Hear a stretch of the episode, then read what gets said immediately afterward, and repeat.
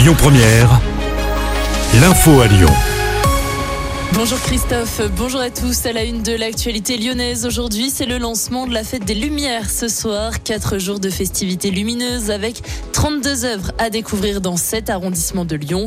2 millions de visiteurs sont attendus pour cette nouvelle édition et à ne pas manquer les six œuvres installées au parc de la Tête d'Or, dont la Rose Family du chanteur Philippe Catherine.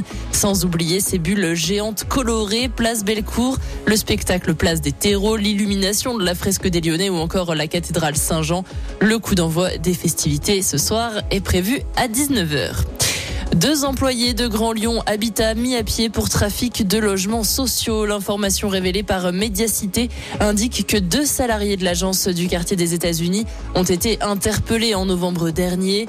La justice a ouvert une enquête pour location illicite de logements. Les deux individus auraient loué sur de courtes périodes des appartements à des particuliers en échange d'argent ou de services.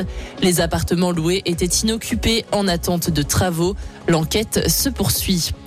À mes yeux, c'est une transaction qui a viré au drame. Un homme a vendu sa voiture sur le bon coin, mais au moment de l'échange monétaire et matériel, l'acheteur a précisé qu'il n'avait pas du tout l'intention de payer. Malgré tout, il souhaitait repartir avec la voiture. Il s'en est alors pris au vendeur et l'a poignardé. L'homme a été hospitalisé. L'agresseur est reparti en volant la voiture. Il est recherché par les forces de l'ordre.